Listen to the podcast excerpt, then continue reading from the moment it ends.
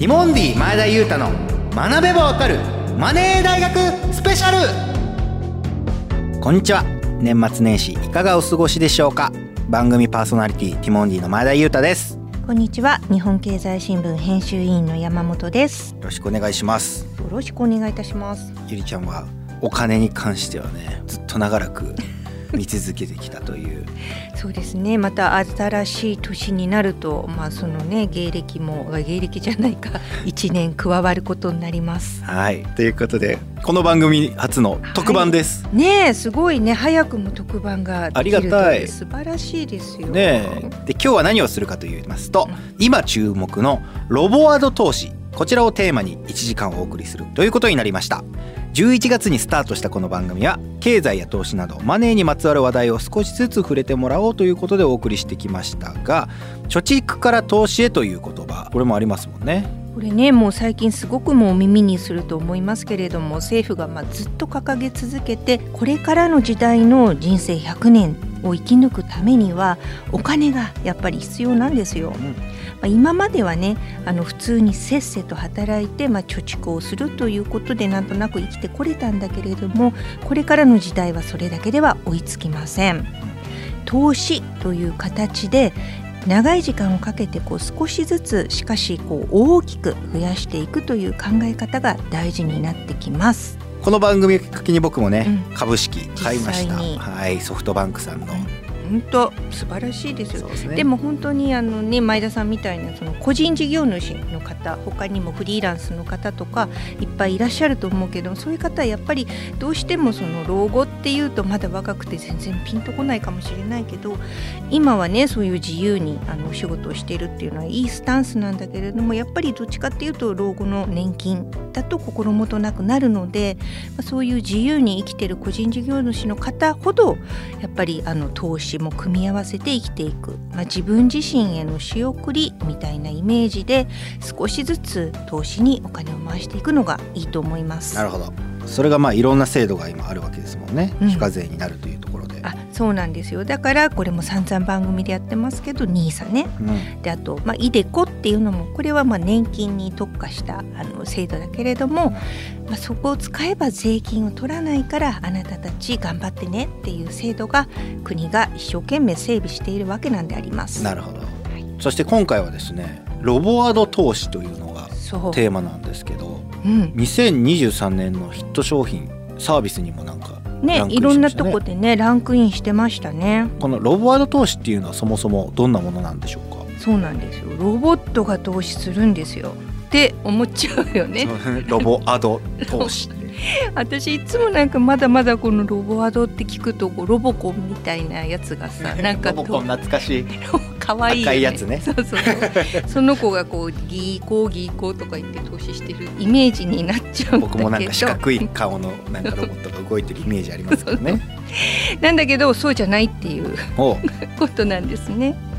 投資って言ってもじゃあまず何に投資するの？どうやって投資するの？ってやっぱ分かんないじゃないですか。どれに投資したらいいかの、ね、投資先分かんなかったです僕も。そうなんだよね。うん、それを例えばそのロボアドをまあ一つ選んでちょっとロボアド頼むよという形でこうお任せでお願いすることができるんですよね。それどういう仕組みかっていうとその金融の専門家が開発したアルゴリズムを使ってこうデータビッグデータみたいなのをいっぱい解析してですね、まあ、こういう資産状況の人やこういう希望のある人またそのリスク許容度みたいな一言ですよね。ここまではこの人はこういうようなリスクを取れるのでこういう商品を組み合わせたらいいんじゃないかなっていっぱい分散するんですよね、うん、そこが大事なんですけれどもいっぱい分散したそのポートフォリオっていうんですけれどもそれを作って、えー、資産運用のアドバイスを受けられるシステムなんですよね。なるほどでまあ大体あれなんですよね。多いのはそのいくつかの質問。あなたはこうですか？ああですか？みたいな質問に答えるだけでその自分は難しい言葉を知らなくてもじゃあこんなんでどうでしょう？っていう資産配分を提案してくれるサービスです。なるほど。どういうことをその希望で言ったりとかして決めていくんですかね。うん、本当にね、もういろんなタイプがあるんですよ。うんなんだけど大きく分けると投資一人型っていうのとアドバイス型っていうのがあってアドバイス型はもう本当にアドバイスをするだけ、あなたはこういうのがいいですよそうそう困難結果出ましたみたいな感じで、まあ、そこでこう自分で学ぶこともできるんですよ。うん、あふんふんふんこれとこれとこれを何パーセントずつ組み合わすことをアドバイスしてるんだなっていうのでこれはあの手数料なんかもあのかからなくて、まあ、取り組みやすい。そういうのもある。でもう一つやっぱり本格的なロボアドっていうと、まあ、投資一人型。投資をまあ一任するロボアドにお任せしますっていう形になって。で私は、まあ、このくらいの資産であればこのくらい回せるので。であと、まあ、何年後にはこのくらいに増やしたいなみたいなことも言ってあとは外貨であるとかその日本の株式がいいよとか、まあ、そういうのもいろいろそういう詳しい知識がなくてもその人にはこれが向いてるんじゃないかなっていうのをロボハドの方が考えてくれて実際にあの後の買い付けとか売却とか。でそういう利益が出た時の手続きとかまで全部一連の動きを投資の運用をロボワードがやってくれるというわけなんですね。だから全自動で投資運用みたいな CM で言ってたりするんですよ、うんうん、そうそうそうあのお金持ちにはね昔からそういうサービスってなんかなんとなくあったっていう気がしない？そのラップっていうんだけど、ロボアドバイザーはそんなにお金がなくても若者でも初心者でもお任せできるというのがポイントなんですよね。なるほどやっぱ今の日本だったら資産形成っていうのが欠かせないですかね？そうなんですよね。今もその日本では個人の持つ金融資産の多くが、まあ、預貯金とか現金年金保険といったような、まあ、いわゆるその安定資産に偏っているんですよね。そう投資経験がない人が多いのでやっぱりその資産運用しましょうって言っても抵抗があると思います。そんな悩みを解決してくれるのがロボアド投資と言えます。資産運用をまあお任せできるからですね今日はそのロボアド投資の仕組みと特徴運用成果を左右するポイント、まあ、リスクやコストの有無など知っていた方が踏み出しやすい情報をお伝えしたいと思います。はいよろしくお願いします。はい関係者に伺ってきましたので CM の後その模様をお送りします。わかりました。ありがとうございますロボアート投資も学べばわかりそうで楽しみですね。ということで番組の感想などは SNS ハッシュタグマネ大ハッシュタグマネカタカナで大は大きい大で投稿してください。それではティモンディ前田裕太学べばわかるマネー大学スペシャルスタートです。ティモンディ前田裕太の学べばわかるマネー大学スペシャル。この番組は東京証券取引所の協力でお送りします。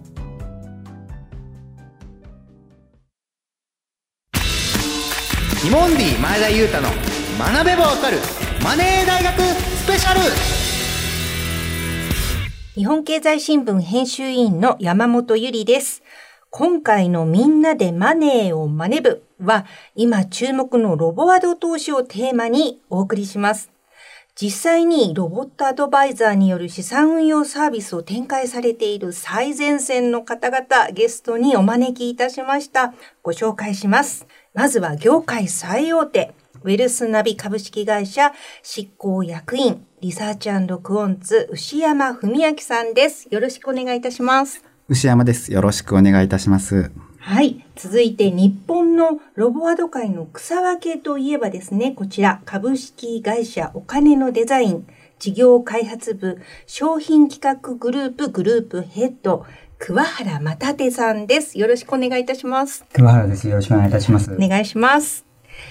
そして、まあ、一言でこう、ロボアドと言ってもいろいろあるんですけれども、AI、人工知能を運用をそのものに活用するロボアドバイザー、ロボプロといえば、ここで注目されているのが株式会社フォリオ執行役員西村明宏さんです。よろしくお願いいたします。西村です。よろしくお願いいたします。はい。あの、やっぱり資産運用のことでは大体そのアメリカの方で発達して、まあ日本の方にやってくるっていう流れですけれども、ロボアドもそうですよね。桑原さんの会社のお金のデザインが日本で最初にロボアド投資のサービスを開始されて、えー、2014年でしたっけ？間もなく10年そうですね。はいあの、2014年に ETF ラップという当時の名前で運用をスタートさせていただいたんですけれども、その後、より使い勝手がいいようにということで、2016年2月からですね、今もサービスを展開しているテオというサービスですね、うんうんをスタートしております。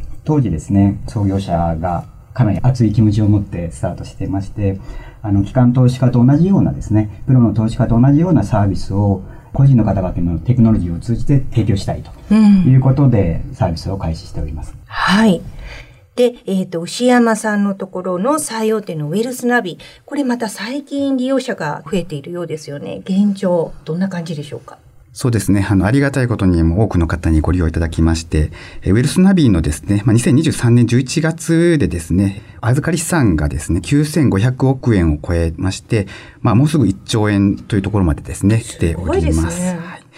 ご利用のですね、あの、お客様の人数も、まあ、働く世代の方々を中心に、まあ、38万人以上と、こちら、あの、2023年9月末時点ですけれども、まあ、かなりですね、あの、お使いの方が増えてきていただいております。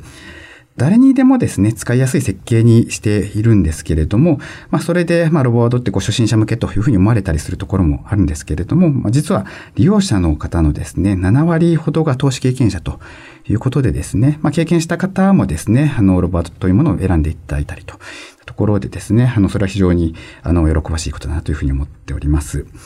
で、こういったですね、あの方々にですね、我々の方でまあ重視しているのが、まあ、運用を提供するだけじゃなくて、そういったお客様のですね、フォローに非常にまあ力を入れております。まあ、2年以上続けていただいた方であれば、まあ、9割以上の方がプラスになっていただいたりといったところでですね、まあ、多くの方にご利用いただいて、多くの方に効果を実感していただけるようになってきているのかなというふうに感じております。はい。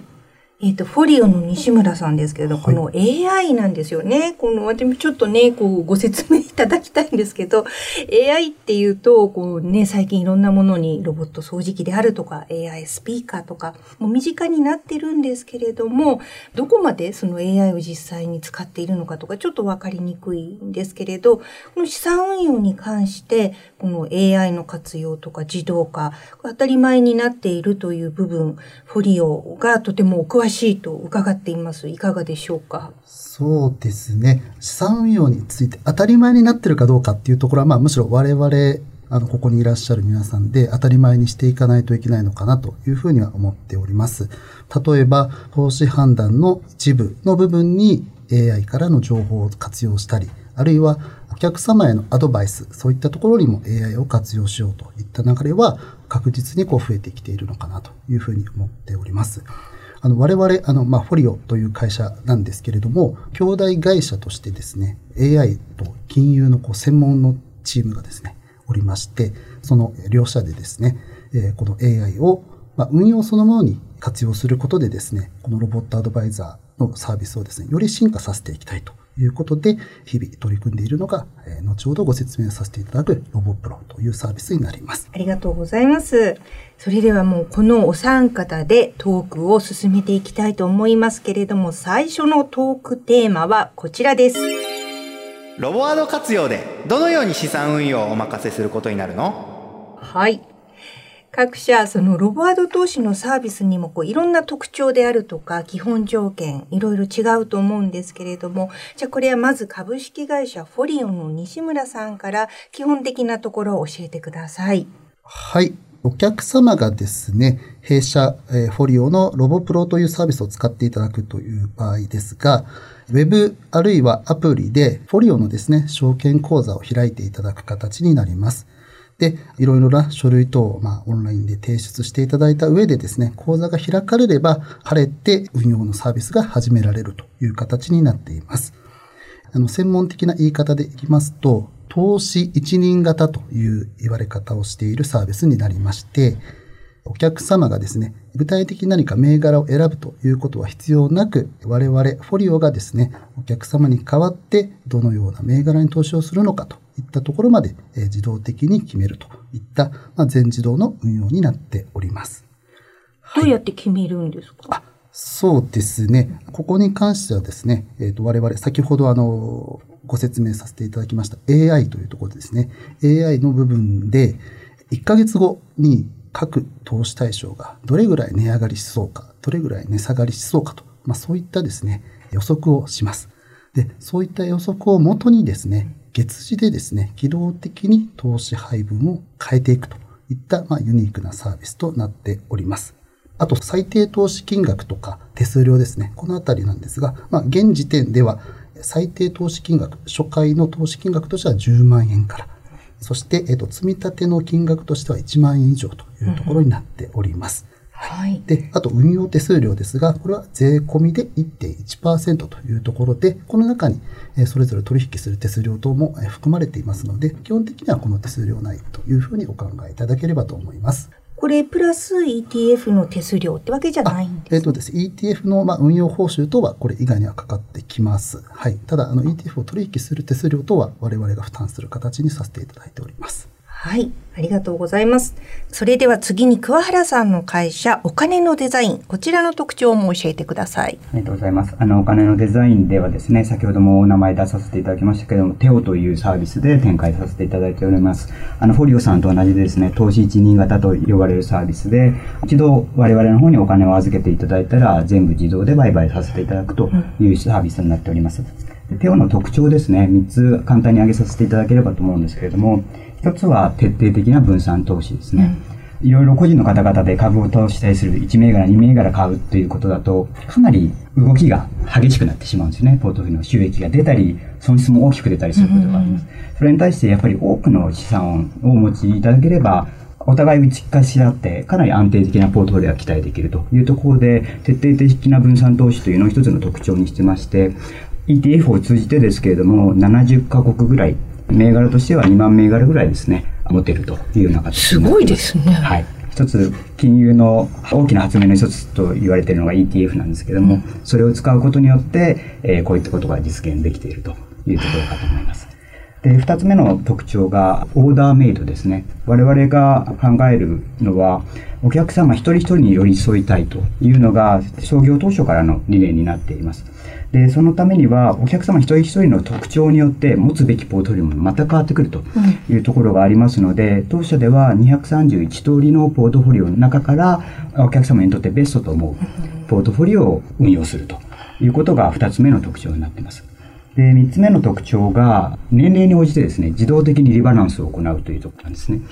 あの、若いお客様、もしくはご高齢のお客様によって、取っていいリスクっていうのは当然変わると思うんですね。あの、20歳の方が、例えば運用していて、リーマンショックのような大きなイベントが起きましたと。かなり損失が出ますと。ただ、そこからリカバリーするですね、期間っていうのはそれにあるので、リスクは多く取れるんですよね。それに対して退職された方で、かなり大きなリスクを負って、かなり大きな損失を出てしまうと、なかなか回復する時間的猶予に限りがあるというところを考えると、当然リスクは少しずつ落としていく必要があると。そういうことも、あの、一度お金を預けていただければ、我々の方で調整をするということをやっています。で、リスクだけを調整すればいいのかというと、我々はもう一個必要なことがあるというふうに考えてまして、それがインフレ対策なんですね。日本ではなかなかインフレっていうことについて鈍感であったというか、インフレが実際なかったので、あれですけども、まさに直近の物価高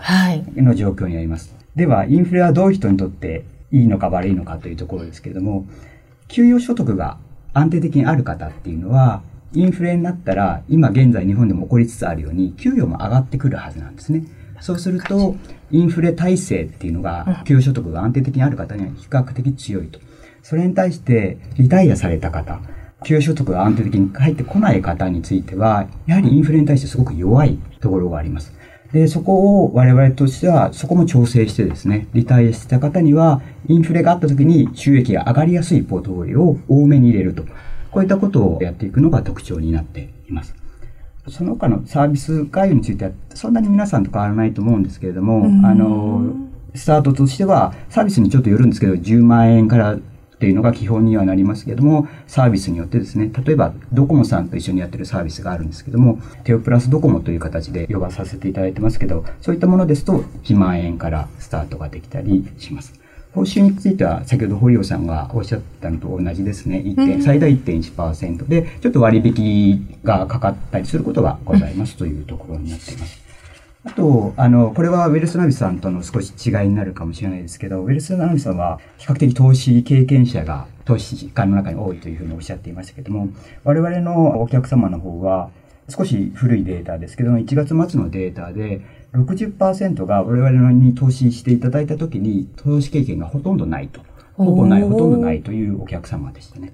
プラス、年代と考えると、30代、40代で6割弱というようなところで、比較的若い、いわゆる資産形成層の方々に、まあ、寄り添ってサービスを展開してきているという形になっています。はい、ありがとうございます。そこのところ、えっ、ー、と、ウェルスナビさんはいかがなんでしょうか？牛山さん、よろしくお願いいたします。はい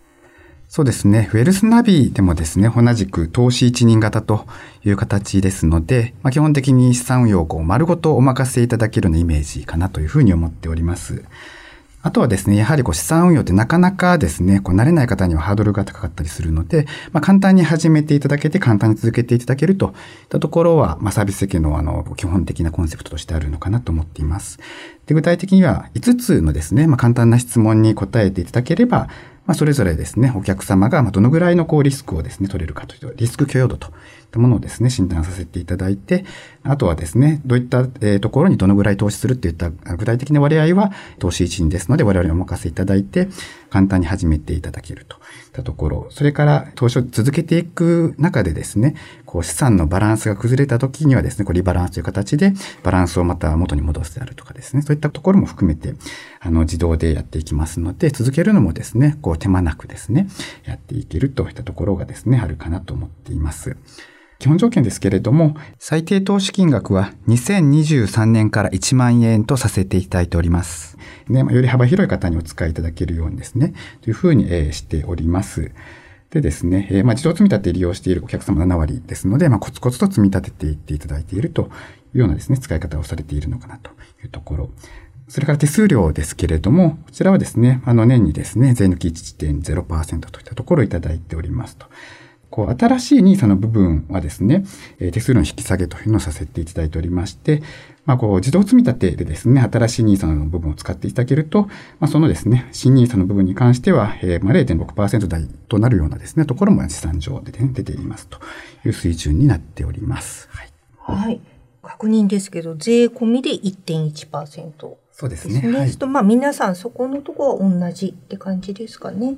で、その積み立て NISA の自動積み立てのところで税込み0.66ですかね。そうですね。あの、積み立てで、あの、使っていただくと、新ニースの部分に関して、そうですね、あの、0.6%台といったところがですね、はい、ちょっとそこが、あの、設定していただいているリスク許容度によって違ったりする部分があるんですけれども、まあ、税抜きで0.6%台になるような形のところからですね、お使いいただけると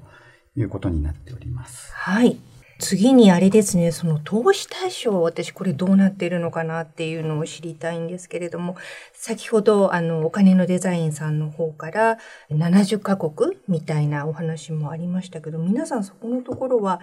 どういうところのどういうものに、まあ、全体として投資対象になっているのか教えていただけますでしょうか？ウェルスナビの牛山さんいかがでしょう？はい。ウェルスナビではですね、あの、おそらくですね、ここはあの共通部分かと思うんですけれども、もう世界中にですね、こう幅広く投資をすると。どこかの国とかにこう集中的に投資するというよりは幅広く投資をするといったところはですね、あの共通しているのかなと思っております。で、ウェルスナビはですね、ETF を通じて、まあ、世界の約50カ国1万2000銘柄以上といったところにですね、あの分散をすることでですね、幅広い分散をしながら、あとは資産の種類もですね、株だけではなく、まあ、債券、金、不動産といったですね、値動きの異なる資産を組み合わせることで、まあ、リスクを抑えながらリターンをですね、しっかり取っていけるというふうなですね、資産配分にしております。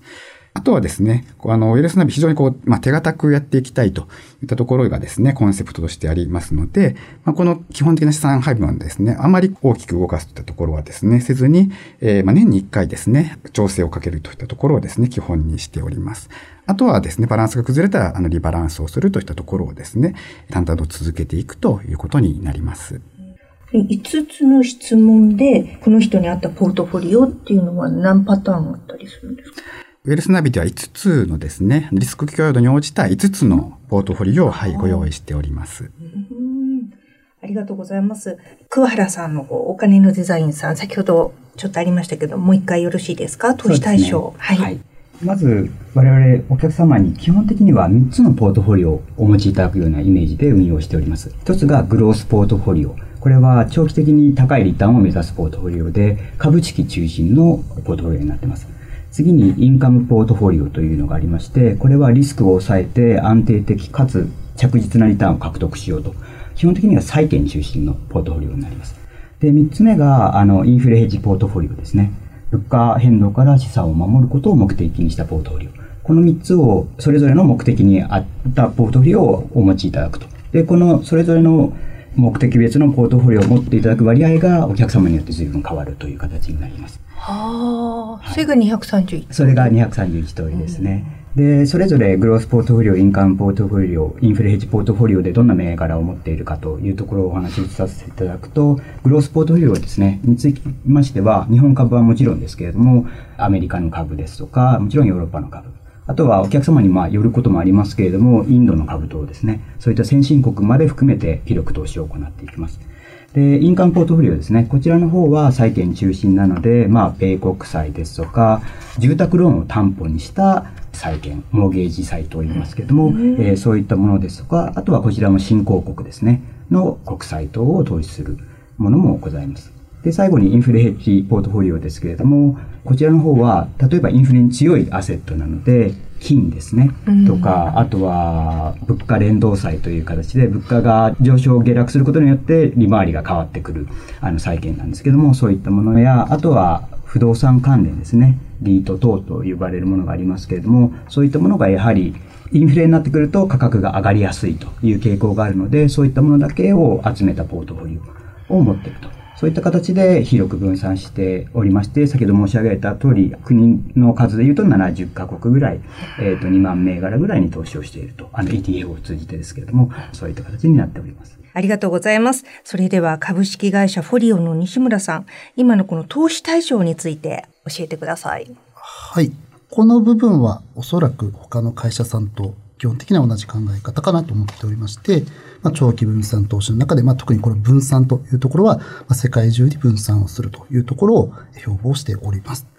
で、具体的に投資銘柄、おそらくあの、この2社さんと比べると比較的近いのはウェルスナビさんの方がイメージは近いかなというふうには思っておりまして、具体的には米国株、先進国株、これは日本株も含みます。で、あとは新興国の株式ですね。で、あと、まあ、債券に関しましても、まあ、米国の債券、ハイールド債券、あとは新興国の債券、そしてまた、米国のエリートというところです。株式は中心に、まあ、世界中に投資をするというところです。はい。ありがとうございます。改めてですけども、ロボワード投資というのは、お任せをしたら、もうそれを全部、まあ、皆さん一人なので、最初から最後までというか、実際に運用するところまで、そしてリバランスするところまでしてくださると。まあ、ここを自動でしてくださるんですけれども、あれですね、今の話だと、やっぱ皆さんも世界中に分散投資ということが共通点だと思いました。そしてまた、新 nisa ですね。この時期欠かせない nisa への取り組みということですけれども、えー、ウェルスナビさんは新 nisa にも対応してるんでしょうか？はい、そうですね。まず、ウェルスナビはですね、2021年から現行の一般 nisa と呼ばれる制度にですね、対応しております。なので、まあ、2年半以上ですね、対応してきていると。で、この NISA というのがですね、やはりこう投資をするというだけでもなかなかハードルが高いのに、まあ、NISA というこう制度を理解して使いこなすというのが非常に、えー、ハードルが高くて、なかなかですね、普通の方がこう使うの難しいんじゃないかといったところもありましたので、我々のようなお任せ投資のですね、テクノロジーが NISA のところでも使えるのではないかということで、一般 NISA にまず対応したものをですね、2021年から提供しております。で、今般ですね、2024年からその NISA 制度が大きく拡充されるということで、これまで積立 NISA と一般 NISA と2つ制度があったものが、2024年からは2つがですね、こう統合されて1つの新 NISA という中で両方使えるようになると。いうようなですね、大きな制度改正ですので、ウェルスナビもですね、このおまかせ NISA をバージョンアップしまして、新しい NISA のこう積み立て投資役、成長投資役両方にですね、あのこう全面的に対応するといったところで今ですね、まさに進めているところでございます。はい。はい、えっ、と、西村さん、フォリオのロボワードですよね。このロボプロ。これなんかすごく活用が広がってるそうですけれども、はい、こちらはどうですか ?NISA 対応も視野に入ってるんですかね？そうですね。あの、我々もあの、セミナー等でですね、お客様の声っていうのをよく聞くようにしているんですけれども、やはり NISA 対応してくれと、NISA 対応しているロボアドバイザーあるじゃないかと、先ほどあの、牛山さんがお話しされてたようにですね、ウェルスナビさんは対応してるけど、ロボプロは対応しないのと、よく言われておりまして、あの、非常にですね、この部分は、ま、ずっとですね、もう経営陣から、まあ、下のメンバーまで含めて、結構頭を使ってきたところです。で、結論だけ申し上げるとですね、我々ちょっとあの、他の2社さんと少しちょっと違うところがあるかなと思っておりまして、先ほど、まあ、ロボプロの、まあ、一つの特徴として、まあ、機動的に月次でアロケーションしていきますよといったところがありまして、まあ、ちょっとあの NISA の制度をご理解されているかどうかで、イメージが湧いていただくかどうか心配なところもあるんですけれども、こう買ったり売ったりする機会がですね、まあ、あの他のロボアドバイザーさんと比べると比較的多いサービスというふうになっているというふうにお考えいただければと思います。まあそういったですね、売買のタイミングがま多いとですね、どうしてもこの NISA の枠を使ってしまうというところで、まあ、お客様にですね、完全にこのロボプロのリターンサービスの良さをですね、そのままちょっとえ、お届けするのは難しいのかなといったところでですね、我々としては現時点ではあの NISA の対応というのはできていないというところになります。で、まあ、ここの部分に関してはですね、2024年から始まる新 NISA というところですけれども、今後、まあ、制度の改定ですとか、そういったところをですね、この業界通じて皆さんと一緒にですね、対応して、新 NISA の制度がですね、もっとより良くなって、そういったタイミングでですね、適用できればなというふうに考えております。で、一方でですね、どうしてもやっぱり NISA でもロボプロ買いたいよというですね、お問い合わせがコールセンターの方にかなり来ておりまして、で、そこでですね、あの、そういったところ、あの、いろいろな会社様にですね、ご相談をさせていただいておりましたところ、投資運用会社の方とですね、ニーズがマッチいたしまして、このロボプロのですね、資産配分を決めるこの運用エンジンを活用した投資信託。これも名前があの世の中出てますので言ってしまいますと、もうそのままロボプロファンドという名前になってまして、えっと、こういったものがですね、投資信託の形で12月の28日に出るというところで聞いております。あの、我々の、あの、フォリオの講座では今のところまだ取り扱いは予定はしてないんですけれども、今後取り扱いの販売会社様が、あの、広がるというふうには聞いておりますので、ぜひ新任さでというところで、えー、ございましたら、ロボプロファンド新任さというところで検索いただければですね、我々としてはありがたいかなというふうに思っております。うん。これあれですよね。やっぱその NISA の仕組み分かってないと、やや今のお話難しかったかもしれないですけど。そうですね。そうですね、はい、ちょっと難しいと思いますので、もしあのお時間ある方いらっしゃいましたら、うん、あの我々のコラムみたいなものでですね、考え方もまとめておりますので、フォリオ、ロボプロ、ニーサとかですね、調べていただくと、あの、ちょっとあの記事も出てくるかなと思いますので、あの、そちらをご覧いただければと思います。はい、ありがとうございます。それでは桑原さん、お金のデザインのあの、テオくん。私はテオくんって呼んでるんですけど、はい、テオくんはどうなんでしょうかね？ねこれはニーサ対応っていうのは？はい、まさに、あの、堀尾さんがおっしゃった通りですね、いろいろ投資一輪では難しい部分もあるのが事実です。うん、で、そんな中ですね、我々もずっと頭を絞って考えておりますし、あとは我々も同様にですね、我々のお客様からぜひという声も多く聞いております。そういった中で今方向性を見つけてですね、2024年中にですね、なんとか対応したものをサービスを提供したいというふうに考えております。で、それに加えてですね、我々テオと同様のコンセプトで、東海東京フィナンシャルホールディングスさんの傘下のチア証券様というところがあるんですけども、そちらの方に同じようなロボワードサービスを提供しているんですね。で、そのサービスの中では2024年の1月からですね、NISA 対応したものがあの出てくる予定になっています。先ほどテオですと10万円だったり1万円からスタートするというようなお話をさせていただきましたけども、お客様の最初の投資金額としてですね、こちらのチア証券様のコンセプトとしては、本当に少額から投資を簡便にスタートさせてあげたいというのが、チア証券様のコンセプトになるので、500円からという金額で可能なサービスになっておりますので、そちらもご興味がある方はぜひ調べていただければと思います。いやー、ほんといろいろ出てきてるんですね、ロボワードも。あの、皆さんの各社、各用の特徴があることが分かりました。続いてのテーマ、こちらです。投資をロボワードで続けるには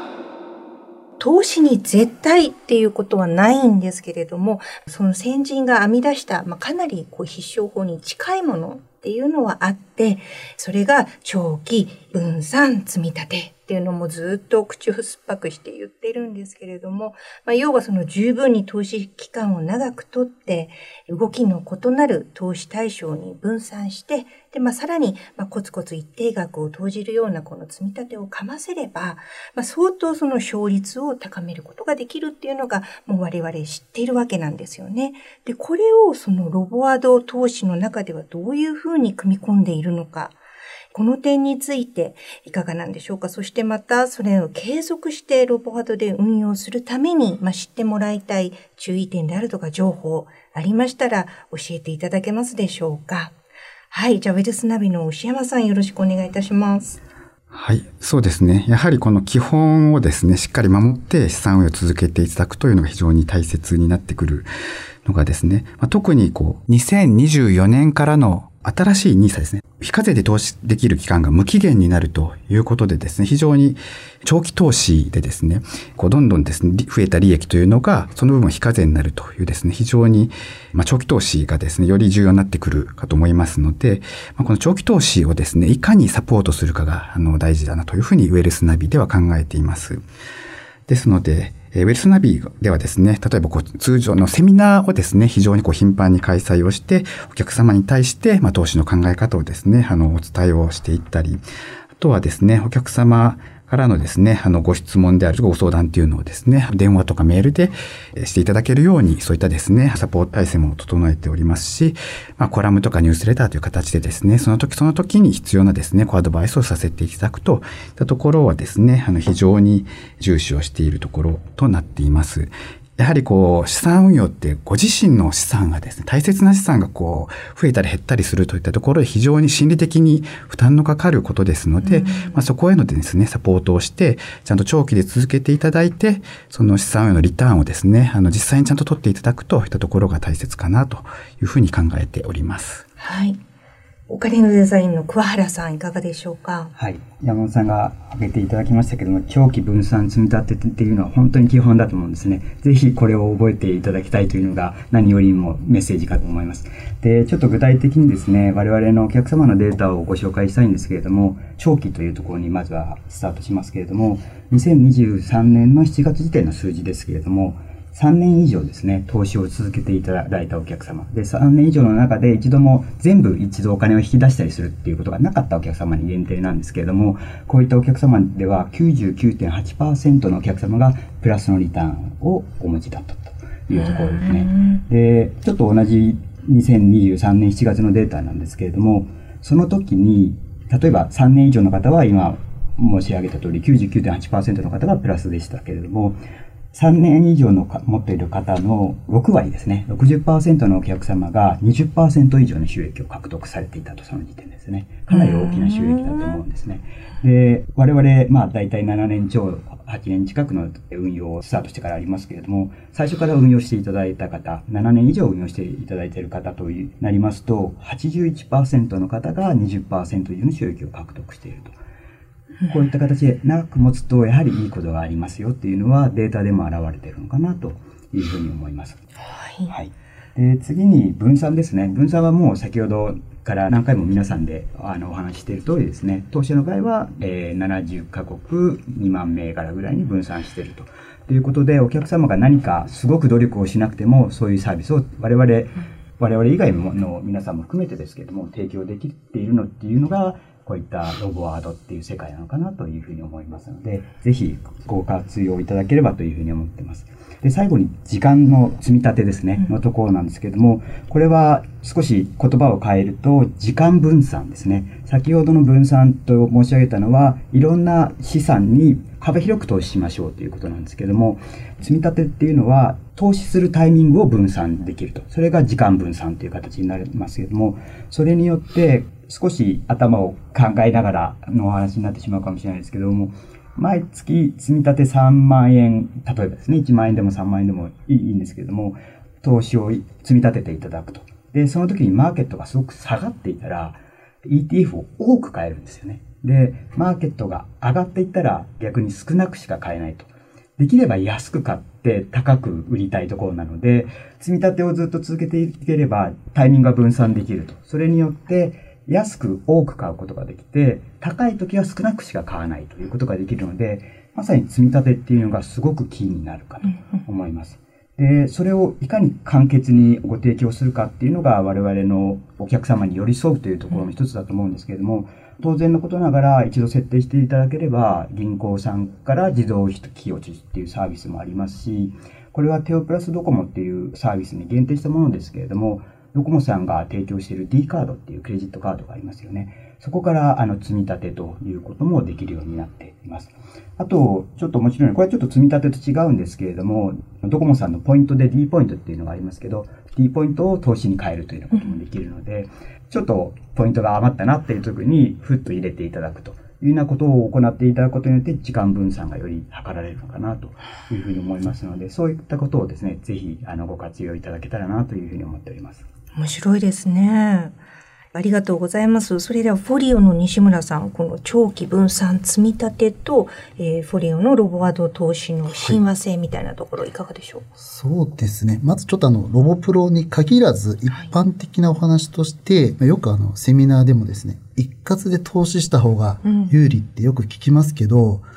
積み立てと一括投資ってどっちがいいんですかってよくこう聞かれたりするんですよね。うん、で、まあもちろんですね、基本的にこう株式とかですね、市場がまあ右肩上がりなのであれば、まあ一括投資の方が結果は有利という答えにはなるんですけれども、これ基本的に実はあまり意味がない質問でして、じゃあ、ね、そうなんです。あと、1回しか投資しないんですかっていうと、うんうん、あの、多分1回しか投資したことないお客さんって多分一人もいらっしゃらなくて、うん、むしろそういうふうに迷うんだったら、もう答えは積み立て投資ですというところで、あの、ご理解いただくのが一番シンプルでいいのかなというふうに思ってます。で、あとですね、もう一つ、あの、長期分散積み立て、これあの、念仏のように唱えるんですけど、これも順番が決まってまして、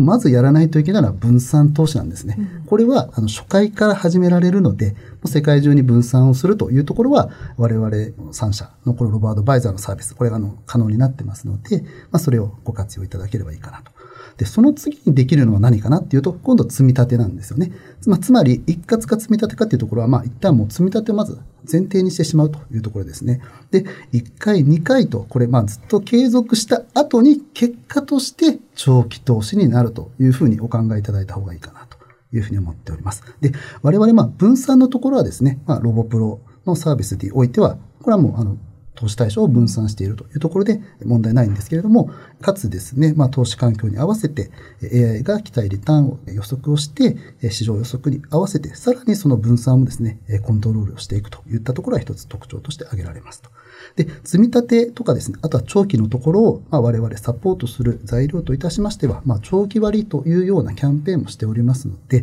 まあ、そういったところ、まあ、今後名前とかいろいろ変わる可能性はあるんですけれども、基本的に積み立てを継続していただく、えー、皆さんをですね、応援したいという我々の考えというふうにお考えいただければというふうに思っております。手数料とか安くなるんですか？そうですね。いただいている手数料を一部キャッシュバックするという形のキャンペーンになっています。なるほど。はい、ありがとうございます。それではじゃあ、せっかく、あの、最前線の方、お三方、揃っていただいた機会なので、お互いにちょっと今話した中でも、えっとか思ったことあるかもしれません。お互いにどうですか？ご質問してみてください。もしかしたら、リスナーの皆様に、あの、面白い質問になるかなと思うのは、ロボワードの定義ですね。多分三者さん三様なんだと思うんですけれども、それをお聞きすると面白いかなというふうに思います。まず、言い出しっぺで、あの、お金のデザインからお話しさせていただきますと、お金のデザインのロボワードの定義は、一つはお客様に寄り添うということだと思うんですけれども、お客様に寄り添うの意味は、レディメイドの商品ではなくて、オーダーメイドの商品をいかに提供するかと。お客様にとって最適なポートフォリオを常にお客様の年齢の変化等によっても最適のままキープするというところが投資一人ならではできることだと思うんですね。投資信託とこですとどうしても決まったものを買わされるわけですね、ある意味。おじいちゃんも若い方も、えー、女性でも男性でも、ある投資人は同じエクスポージャーしか持ってない、同じリスクしか持ってないわけですけれども、投資一人っていうサービスを使うことによって、若い方とお年を召した方で全く違うポートフォリオをご提供できると。そこがあのロボワードの意味かなというふうに考えていまして、そこが我々のテーマとしてお客様に寄り添うというところで投資一にロボワードサービスを提供させているというのがお金のデザインになるというふうに、私の個人的な意見も入ってるかもしれないですけども、思っております。ウェルスナベさん、ロボワードの定義のあたりとか、それ以外でもどうですか？そうですね。あの、ウェルスナビの考え方もですね、先ほどお金のデザインさんにですね、まあ、近い部分もあるのかなというふうに思っておりまして、私たち、こう、ウェルスナビがですね、何か商品を作って、こう、売る側というよりはですね、お客様の側に立って、お客様のためにですね、あの、世の中にあるこう投資信託であるとか ETF という金融商品を組み合わせて、お客様のために運用しますと。いうですね、あの、まさにこう、ロボアドバイザーという名前ですけれども、アドバイザーとしてのですね、立ち位置でお客様にですね、サービスを提供すると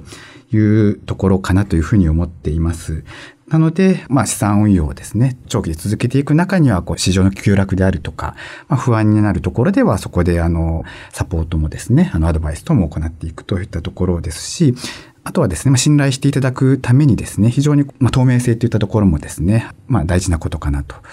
まあ、つまりこう手数料といったものもですね、しっかりあの透明にですね、開示をしていますし、まあ、運用のですね、こうアルゴリズムであるとか、どういう考え方で運用しているかといったところもですね、ホワイトペーパーなどそういった形であの出していたり、あとはですね、じゃあその結果運用実績としてどういうふうなですね、結果これまであの出てきたのかといったところもですね、しっかりと開示をしていくというですね、ところも含めて、まあ、お客様にですね、こう信頼していただきながら、そこにですね、こういう寄り添って資産運用のサービスを提供していくというところがですね、大事なのかなというふうに考えています。はい。西村さんどうでしょう？はい。そもそもロボアドバイザーっていう言葉ってなんでロボアドバイザーなんでしたっけっていうところなんですけれども、うん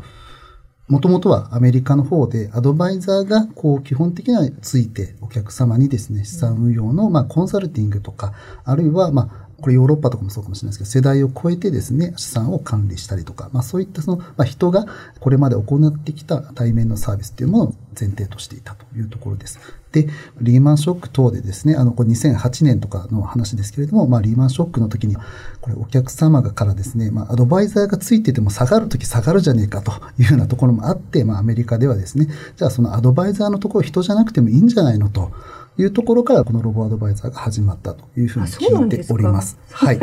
なので、あの、当初ですね、日本でもロボアドバイザーというと、こう質問して、うん、ポートフォリオを決めるというところが、こう自動化されたりですとか、そういったところから始まっているというところが、まあ、一つあるのかなというふうに思っております。で、我々も、実は、あの、ロボプロ以外にですね、お任せ投資というロボアドバイザーも実は、あの、提供しておりまして、こちらは実は、あの、3つの質問を答えていただいて、5つのポートフォリオにからですね、あの自動的に判断されると、まあそういったようなサービスも実はやってるんですが、まあそれ以降ですね、今後まあロボプロというサービス、これ2020年の1月からなんですけれども、これをやるときにはですね、いや、そもそもその質問すらいらないんじゃないのと。いや、お客さんにとって必要なアドバイスって何なんだっけと。で例えばあの、まあ下がった時にですね、なんで下がったのとか、あるいはこういうことを考えてますよとかですね。まあそういったことを日々ですね、継続的に情報提供をしっかりしていくというところが、実はアドバイスの本質なんじゃないかなというふうには思ってまして、そういったところに少し力を入れるようになってきているというところだと思ってます。で、あの、すいません。ちょっと質問から少し外れてしまったんですけども、じゃあロボアドバイザーって何なのかといったところと、あともう一つですね、すいません。歴史的な背景ともう一つ加えてですね、やっぱりスマホの文化が浸透したっていうのは非常に重要かなと思ってまして、これスマホとロボアドって実は切っても切り離せないかなというふうに思ってます。で、先日のこの番組のテーマが投資信託だったと思うんですが、6000本の中から選ぶみたいなお話もありましたけれども、基本的には投資1人というのは、お客様一人一人がま異なるポートフォリオといったところが前提になってますと。で、日々ですね、毎日今どういう資産配分になっているかっていうのをこう見ることができるんですけれども、これ、あの、まあもちろんウェブで見に行くっていうお客さんもいらっしゃると思うんですけれども、これスマホでアプリでやるとですね、お客様が自分の資産が今現状どうなっているのかっていうのをすぐ見ることができるといったところです。なので、もちろん運用とか、あとは投資環境に合わせた情報提供、そういったところもあるんですけれども、実はスマホで簡単に今の状況がリアルタイムで見られるといったところですとか、まあそういったこうお客様にとっての顧客体験、そういったものがですね、実はまあ信頼性とか透明性にもつながっているのかななんていうふうには思ったりもしております。なので、実は我々あの、先ほど投資信託の蘇生という話をしたんですけれども、この投資信託にすることによって情報が、あの、実は毎日出てくるわけではないんですよね。で、そういったあたりで、まあ、情報の透明性っていうのが、これ、劣後しちゃうんじゃないかなとかですね、月報、月次の報告だけでお客様そういった情報提供で満足していただけるかなとかですね、結構そういったところの議論は繰り返しをしました。うん、逆に言うと、やっぱり我々って、まあその運用のパフォーマンスもそうですけれども、それだけではなくって、お客様にどれだけこう分かりやすくですね、情報をお伝えできるか、かつリアルタイムでお客様にですね、今の状況を見ていただけるか、まあそういう顧客体験をすごく大事にしてるんだなというふうにまあ改めて感じてます。といった感じですかね。うん私ちょっとお伺いしたいのは、これ下げ局面でもリターンっていうのは取れるんですか？ロボアドだと。まあ、そこまではあれなんですよね。いわゆる空売りということをやれば、うん、まあ、ヘッジファンド的なのは、はい、少なくとも当社は空売りを行わないという前提で運用してますので、マーケットが下がったら下がらないわけではないですね。ただ、例えばですけれども、株式マーケットが下がっても、金は上がる機会がありますよね。そうすると、両方持ってることによって、下げが中和される。もしくは、金の方が上がりが多ければ、もしかしたら株式マーケットが下がっても勝つっていうこともあり得ますよね。うんうん、そういった形で、それがまさに分散が重要なところになりますね。なるほど。それだから一般のバランスファンドを持ってるんじゃダメなんですかね。あの、そこがまさに私が言いたかった投資一人ロボワードの定義だと思うんですけれども、バランスファンドはどなたでも同じポートフォリオなんですよね。で、それは若い方でも、お年を召した方でも変わりませんと。それに対して、やはり若い方にはもっとリスクを取ってほしいですし、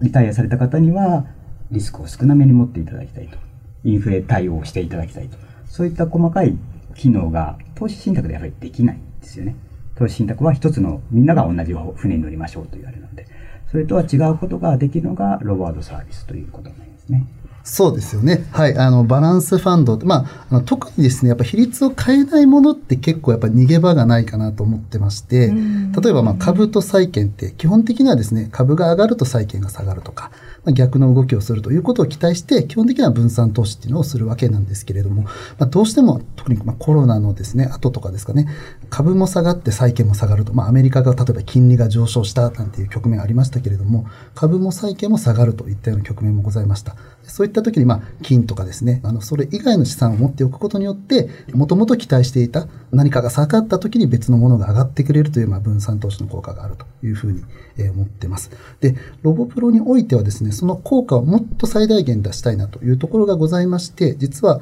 基本的には50%までですね、のあの比率を上限にして、機動的なロケーションするといったところがございます。あの、例えば極端な例でいくとですね、8つの分散として基本的なコンセプトあるんですけれども、2つの資産のみに限定をして投資をするようなケースもございますし、例えば金が強いというふうに思えばですね、まあ、金は今上限30%まで制約をしているんですが、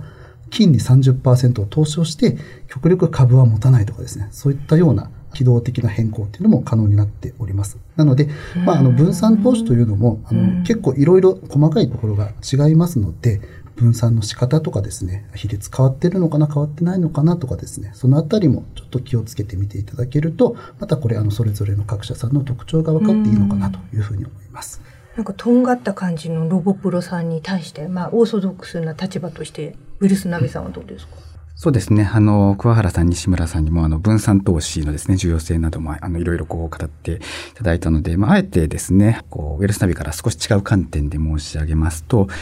やはりあの、まあ、我々がですね、こう資産運用で、まあ、どういうですね、リターンを取っていくかというと、もうこの世界のですね、こう経済がこう力強くですね、経済活動がですね、ずっと続いていて、それがどんどん成長してきていると。それをですね、我々のロボアドバイザーお使いのですね、皆様の資産成長につなげるといったところをやっていますので、まあそういったこう経済という生き物なので、相場が上がったり下がったりというのはあるんですけれども、まあその長期的にはですね、このしっかり伸びていくといったところを信じて投資をしていますので、こう短いスパンで見ると、やはりこう上がり下がりというのはあるんですけれども、まあそこをですね、こうあまり気にしすぎずに、長い目で見てですね、大きな成長を取っていくと、まあその姿勢に立ち返っていただいて、まあ、長い目で見ていただくことがですね、あの、まあ、資産運用の成功の秘訣でもあるのかなと思いますので、そういったことをですね、お客様にこうしっかりお伝えするであるとか、といったところは、はい、あの、ものすごく、あの、ウェルスナビとしても力を入れていますし、えそういったところもですね、あの、大事なことかなというふうに考えています。本当そうですよね。特に2024年、これからあのマーケットどうなるか、ちょっと多分厳しいような状況もアメリカは利下げしないと、まあ、利下げに向かう経済ですし、一方で日本は利上げですし、まあ、結構ね、乱気流に入るかもしれないですよね。その時に、えー、皆さんのロボワードが力になるといいなと思いますけれど、最後にこちらです。ロボアドバイザー投資の課題と展望今日はここまでロボットアドバイザーによる資産運用サービスに関する情報をいろいろと本当に最前線の方からあのお伺いしてきたわけなんですけれども、特に2024年などを見据えてロボアド投資の課題と解決策、そして今後の展望、皆さんどうお考えでしょうか？お金のデザインの桑原さんいかがでしょう？はい、課題っていうところをすごく重く心に留めておりまして、お客様にいかにさらに寄り添えるかっていうのが会社としてはテーマになるかと思っております。で、そんな中でですね、我々お客様に質問をして、その答えをいただいて、あなたにとって私たちが持っているポートフォリオ231通りの中から一番いいものをご提供しますということでやってきました。ただ、本当にそれが一番いいのかっていうのはいろいろあると思います。で、一つがですね、例えば、それはな、なんでそういう形になってるかっていうと、お客様の個別の資産、例えばお客様も株を持ってるかもしれないと。で、そういったものは考慮に入れない前提でベストなものっていうのをご提供しているっていうのが現状です。で、そういうことは本当にお客様に寄り添ってるのかっていうのがありますよね。で、その中でですね、2022年からサービスを開始していますが、まずスタートとしては、日本の株式を持っているお客様がいますと。そういったお客様が我々に申告していただければ、それを持ってることを前提に、あなたにとってベストのポートフォリオはこれですというのをサービスとしてスタートさせてるんですね。で、じゃあ日本株だけでいいのかっていうのは当然議論にあって、米株持ってる方もいらっしゃいますし、投資信託持ってる方もいらっしゃいますと。で、そういったことにも対応していかなきゃいけないというふうに思っています。で、今はいわゆるお客様でもバランスシートっていうのがあって、資産と負債をお持ちなわけですね。で、資産サイドとしては当然、日本株だったり、米国株だったり、投資信託っていうのがあります。あとは、住宅をお持ちの方だったら住宅ももちろん資産ですし、えー、もしかしたら運用としてですね、賃貸に出されているものもあるかもしれない。そういったことも資産サイドをいろいろ考慮するべきだと思ってますし、うん、逆に負債サイドですね。まあ、例えば教育資金で当てがあるですとか、一番大きいのは住宅ローンですけども、そういったものをお客さんのバランスシート全部を考えて、我々に預けていただいた資金をうまくそれに合わせて運用、アロケーションを決めていきたいと。そういう思いがあります。で、これについても、なかなか実装という段階にはなってないんですけれども、構想なり、こういうことをやりたいです、こういうアイデアがありますというのは、実際ある程度固まっている部分もありまして、2023年ですかね、ビジネスモデル特許という形で行って、あの、特許を取っているものもあるんですけれども、何かそういったところを考えていきたいなというふうに思っております。いや、すごいですね。もうそういう時代なんですね。フォリオの西村さん、課題と解決策、今後の展望、はい。まあ、あの、課題というのはやっぱりお客様にいいサービスを届けるためにどういう考え続けるかというところにはなるんですけれども、ちょっとあの目線を変えてですね、例えば、先日のこの番組のテーマが投資信託だったと思うんですが、投資信託だとですね、公募で例えば200兆円ぐらいあるんですよね。で、一方で、例えば投資1人のこうラップっていうのが16兆円。で、ロボアドバイザーっていうのはまだ2兆にも満たないぐらいの金額なんですよね。なので、まずロボアドバイザーという言葉をですね、まずもっともっと多くの皆さんに知っていただきたいですし、少なくともそのためにはここにいる3社が切磋琢磨をしながらですね、もっともっと知っていただくっていうことをやっていかないといけないのかなとふうに思ってます。で、まあ、ロボプロ、個別の課題とか、今後のまあ展望というところに行きますと、やはり AI を活用して将来予測すると言っているものなので、やはりそのモデルがあのきっちり将来を予測しきれるか、もちろんあの短期であの少しね、外してしまうというところはもちろんあったりはするんですけれども、中長期でですね、リターンとしてお客様に結果を返せるのかといったところは、これはもう本丸中の本丸ですので、まあ、そういったところはですね、パフォーマンスの比較とか、まあ、そういったところも含めて、ぜひあのこだわっていきたいなというところでございます。あと、まあ、我々、まあ、そのロボアドバイザー、あるいは SBI ラップとかですね、まあ、そういったその関連サービス含めて、まあ、あの、お客様からいかに好評いただくかっていうところは、まあ、一つ、まあ、口座数とか残高とか、まあ、そういったところになってきますので、まずは口座数とかですね、しっかり伸ばしていきたいなというふうには思っておりますし、他の2社さんにですね、少しでも追いつけるように頑張って残高も伸ばしていきたいなと。まあ、それが、あの、強いては多くのお客様のあの資産を増やしたという結果を、まあ、そもそも表すことになるのかなというふうには思っておりますので、2024年度もですね、こういった形で頑張っていきたいなというふうに思っております。はい、ありがとうございます。ウイルスナビの牛山さんいかがでしょう？はい、そうですね。二つほど、あの、申し上げますと、まず、やはりですね、あの、先に志村さんもおっしゃいましたけれども、まあ、もっともっとですね、こう、あの、ロボアドバイザーというものをですね、ぜひ多くの方に知っていただいて、まあ、豊かなですね、こう、老後に向けた資産形成であるとか、えー、様々なですね、ところでご活用いただきたいなというふうに思っております。やはり、あの、忙しくですね、働く世代の方々がですね、こう、時間もですね、なく、なかなかこう、専門的な投資の知識もない中でですね、ただ老後に備えていくのは自分でやらなければいけないという状況において、こう、任せるという選択肢を知っていただいて、まあ、ぜひご活用いただけるとですね、まあ、そこでこう、本業に集中ができたり、あとはご家族とかですね、趣味の時間に多くを当てられたりといったところで、ぜひ、あの、ご活用いただきたい。インフラのようなものにですね、なっていきたいなというふうなのがですね、オイルスも創業当社からですね、あの、申し上げているところなんですけれども、当たり前のものとしてですね、使えるような存在になっていきたいのが一つ目です。で、二つ目がですね、やはりその資産運用のですね、悩みっていうのはお金の悩みの中でもですね、あの、まあ、ごく一部であるなと。さっきあの、小原さんもおっしゃってましたけれども、まあ、このお預かりしている資産の中でですね、こう最適なものというふうなのを考えてもですね、まあ、その中であの最適であったとしても、じゃあお客様のお金に関する総合的な悩みの中で、全体を考えたときに、例えばその方がどのぐらいまあ保険やってらっしゃるかとか、まあ、企業年金とかどのぐらい備えてらっしゃるかとか、あと住宅ローンとかですね、そういう様々なお金の面、トータルで考えたときに、何がその方にとってですね、こうベストなアドバイスなんだろうかといったところがですね、ですねまあ、よりですね、その方のお金の悩みの解決にとっては重要になってきますので、そういったですね、より幅広い悩みにですね、お答えできるように、どんどんですね、進化していくことがですね、重要ではないかというふうに考えています。はい、ありがとうございました。本当にこういろいろと充実した情報とは展望についても伺うことができたと思いました。ありがとうございます。今日のゲストは、ウェルスナビ株式会社執行役員リサーチクオンツ、牛山文明さんでした。ありがとうございます。ありがとうございました。株式会社お金のデザイン事業開発部商品企画グループグループヘッド、桑原又手さんでした。ありがとうございました。ありがとうございました。株式会社フォリオ執行役員西村明宏さんでした。ありがとうございました。ありがとうございました。以上、みんなでマネーをマネ部は、ロボワード投資についてお送りしました。ティモンディ前田裕太の学べばわかるマネー大学スペシャルティモンディ前田です。今回は今注目のロボワード投資について日本経済新聞の山本編集委員が関係者にお話を伺ってくださいました。どうでしたか？お話をお伺いして。いや本当に興味深かったですね。実際の方から伺うと、うん、一口にやっぱロボアドって言ってもイメージがねピンとこないじゃないですか、うん、やっこう各社各用でこう特色があるんだなっていうのが印象的でした、うん、まずやっぱりその初心者の方っていうのは分かんないけれどもとりあえずは悩むんだったらまずはお任せしてみるでそうするとこうスマホですごくこう簡単に、まあ、今日はこのぐらい明日はこのぐらいとか昨日はすごい下がってたけど今日回復したなとかもうチラチラチラチラもうすっごい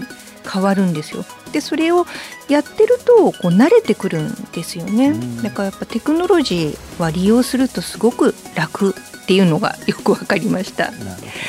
で投資ってこう最初は投資するのはいいんだけど問題はやっぱりその最初の形がどんどんずれてって値動きもあるし自分の状況も変わってくるのでリバランスとかしないといけないんですよ。